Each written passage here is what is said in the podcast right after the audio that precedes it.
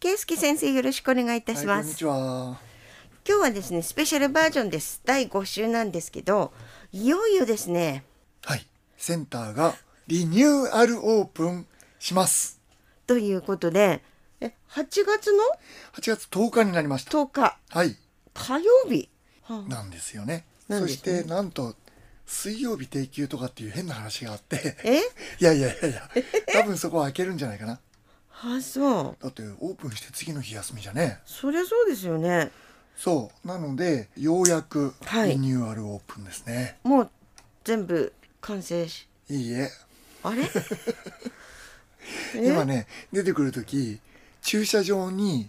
アスファルト敷いてました。今日実はあの7月の16日に収録しております、はい。間に合うかな。間に合うでしょ似合うかな今日センター行ったら歩かないでくださいって言われてねうんはい 上、まあ、そんな状況だから もうでももんうそこだけでしょ電柱というかあのライトもないの庭 にもう切り倒しちゃったからねで門もまだできてなくえて間に合うの間に合うのかなあの中の方はねそう出来上が中ってまはすかだいぶ出来上がりまえしただいぶ、ねまだちょこちょこ細かいとこはねそうなんですかあれ私お邪魔したのっていつでしたっけ先生まあまあ前ですけどまあだからほらもう前ですあよの建物は出来上がったんだけども例えば動物入れる前に泊まり木を入れるとか3月の末でした私、ね だけどまあとりあえずお見せできる展示施設は一通りもう終わってはい今やってるのはバックヤード、バックヤードツアーもやるって言ってましたよそねう今度ね展示用のケージができたんですよはいでそこに修正飼育個体野生に戻れないオオアシとかオジロワシが入っていて、それを窓から観察することができるでさらにその廊下をずっと行くと僕らが治療している治療室とかも窓越しに見ることができるそういう感じですねこれ今までなかったのでなかったんですよでバックヤードツアーっていうのを基本的にはおそらく昼時間になるんだけども、ええ手続きをしてそれで入ってもらって中でちょっと解説をした後に外に行って展示ケージの中を見ながら僕らが解説をしてっていうツアーをやりますはい、これね今までもあったことはあったんですけれどもねこれからは頻度はどんな感じ基本的には土日なんだけどもウィークデーもやるかもしれない多分やるでしょう基本毎日え毎日なので土日は確実にやる結構大変ですねスタッフのそ方うたも。なのでええ、もう時間を決めちゃうあーは例えば1時からとか、はいでそこはねまだ煮詰まってないんですよ、いっぱい環境省と会議をやってるんですけどまあまあ決まらない いろいろ決まらない副代表の渡辺がイライラしてます はいでも、まあ、そのところが結構大きく違うのかなって気はしますよね。そうだからやっぱりね実物を見てもらうっていうのはすごく大事できちっとした予備知識を持ってそれを見てもらうとやっぱり持って帰るものも違うと思うんですよねそうですね。うん、だからそれはぜひお見せしたかったんで今までは日にちを決めて展示ケージだけじゃないバックヤードっていうのをお見せしてたんですよ、そうなんですうんうんただそれはそれでおそらく引き続きやる予定ですあ、そうなんですうんうか。んだからあくまでも展示の一環としてのバックヤードツアーはほぼ毎日やるんですけれども基本的にはちょっと予約制にしなきゃいけないのかなと思っていて、まあね、それそうですね。そうウィークデーが多分空いてんじゃないかなまあそうでしょううね。んということで、100%今ガチガチになっている状態ではないということで。そうですね、ええ、まだあの流動的な部分もあるかと思いますけどまあ展示の一環としてのバックヤードツアーっていうのは、ええまあ今回からええのスタートで、ですねとても大事なことはこの野生動物たちの現状をみんなに知ってもらうってこともさることながら、こういう施設が釧路市にあるってこと意外に知らない方多いんですよ釧路市民であってもだと思います。ね日本全国で言ってもこういうような施設をきちっと解説付きであのお見せできる施設っていうのはないんですよねあそこなんだろうって思ってる方は多いと思います。そう入ってっていいのかなって思ってる方も多いと思います。そうですよね。ええで今回はインバウンドっていうことで海外の方々にも対応できるように展示の解説が英語とか機械を持っていくと韓国語とか中国語とかそういうのでも聞くことができるそういうシステムを導入してるんですよね。はいなので、できれば多くの方々に来ていただきたいなと思うんですけれども、何はさておき、釧路市民の方々にまず1回は足を運んでいただきたい。ですね一度は行ったことあるっていう感じにまずなってほしいですよねそうですすね。それと、やっぱりあの、こういうあの問題っていうのは大人だけが知っていればいいっていうもんではないんですよね。だから、例えば、あの、学校教育の一環として、はいそういう場所を活用していただくっていうのも、ぜひ学校先生方にもお願いしたいところですよね。ねでやっぱりあの家族で行くとかねそうですね、ううんん本当に見応えがあると思いますしわからないことがあればそういう形で呼んでいただければ僕らが解説するってことももちろんできますはい展示の方はお邪魔しましたけどまずまあ今までにこんな施設はないんじゃないのかなっていう感じそうですでね充実してますよねうん、だから単なるこの動物を解説するだけじゃなくて彼らが置かれている現状を項目別に現状と項目別にですね問題点のそれをきちっと解説してさらにそれに対する保全のためのアクティビティ対策ですねそれも展示してます施設もできるだけお見せできるようにということで作りましたんでねただお見せできない部分っていうのは一方であるんですよえ何ですかそれは例えば解剖の施設であるとあはかは大型の冷凍庫とかの施設、うんうんさらにはあそこ隔離施設ができたんですよ鳥インフルエンザのあーはい例えばそういうちょっと弱ったものが来た場合、うんうんうんうん鳥インフルエンザみたいなものを一般の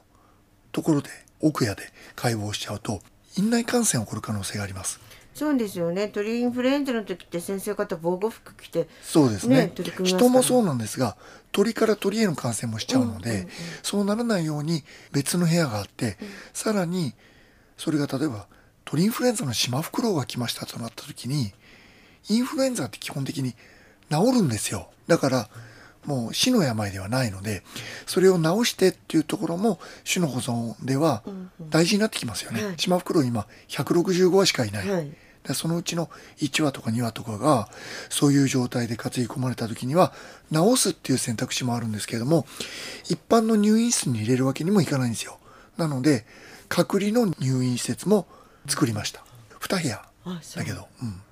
ただそれを一般的に何も起こってない時は特別な解説付きでお見せすることもあるかもしれないんですけれども、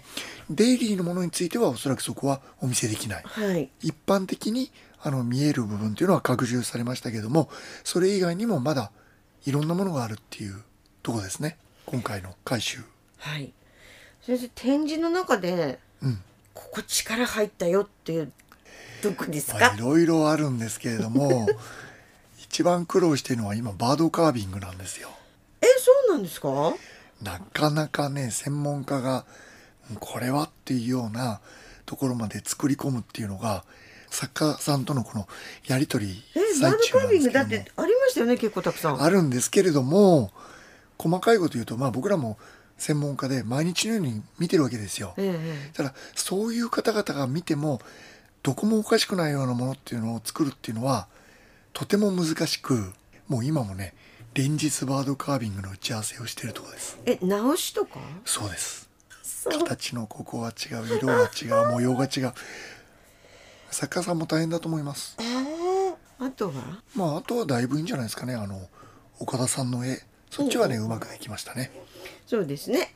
うんこれがねはすごくわかりやすい実物大のそうあとは分かりにくいところとしては例えば発信機とかもあるんですけどもこれ何に使うかっていうのは解説ないとできないし、あと親善大使だった島袋はのいチチビビの剥製もあるんですけども、ええそれもやっぱりきちっとした解説がないと単なる島袋の剥製になっちゃうのでそうですね、ええうんだからそこはやっぱりソフト面で人がきちっと解説するっていうのがあってこそ成り立つので、ぜひ皆さんバックヤードツアーには参加してください。ということで盛りだくさんですしあこういうものだっていうのをまずご覧いただくのも一つですしあとより詳しいことを知りたいっていう方にとってもいろんな情報が満載な内容になってると思います。あとは声かけていただいてこの部分について知りたいんだけども、何月何日に何人で行きたいんだけどってやってくれたらそこはですねできる限り対応しようと思ってるんですよ。島袋について知りたいんだとか、はいはい鉛中毒について知りたいんだとか限られた時間の中で全部話すっていうのはまあなそうかですよねなか厳しいんですよね、うんだからそういうわがままも許されますから本当にあのぜひぜひリクエストしていただいて何回も来ていただけるとうん嬉しいなと思います、じゃあ今日はちょっと鉛中毒について詳しく聞きたいと、そうそうそうそうでそれを聞いてええまたええ別の時にはええバーッとストライクにもっそうそうていう感じでねだから、うんオーダーメイドのそういうバックヤードツアーっていうのも対応できるだけしようと思ってますからそういう意味ではそういう施設っていうのはないと思うんですよ。そうですねうん、センターのそのスタッフがどんどん私たちに近づいてきてくれる感じが、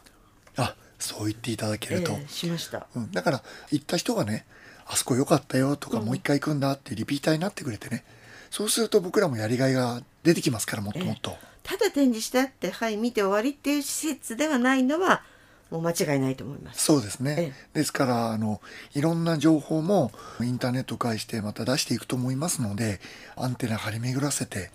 ぜひ参加していただきたいなと思いますネットは先生なんでチェッえっとそこもね実はまだ決まってなくってクあら環境省のホームページからリンクを飛ばすっていう状況には多分なると思うんですよはい施設そのものは環境省なんで、えなので環境省の釧路自然環境事務所っていうところにまずアクセスしていただく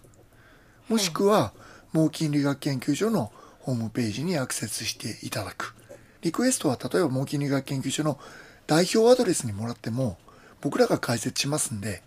それはあの一番もしかしたら早いかもしれない、えあの猛禽類医学研究所がうん、一番早いよそうですね。ただ、中には、例えば、バックヤードツアーで通常お見せしているところ以外にも、見たいとか、見せた方が解説の上で早いっていうものも、テーマによってはあると思うんですうよ。んうんその場合は、場合によっては環境省の許可を取んなきゃいけない部分もあるかもしれないので、うんうんうんまあケースバイケースですねそう。だから一般的なバックヤードツアーについては、まあ、うちあの、ホームページからメールいただければと思います。まあ、まずは足を運んでいただいてそこでお話を伺ってっていうのをベストそかなうでとすね、そうですね。まあ、あとは歩みながら改良されていくと思うので、そうですね動かしながらええ考えながらそうですね。それとあと思い切り学研究所のグッズもそこであの現物を見ながら購入いただけるようにしようと思ってますから。だから足運んでいただい て、ぜひたくもうさすんご。いたくさんありますからね増えましたからねそうですね。まあ手に取って見ていただくっていうのはやっぱり大切なことだとも思うのこれで、見たらこれ欲しいっていうねでしょ？それ狙ってるんですけど。ねみたいですはい。お願いします。ありがとうございました、は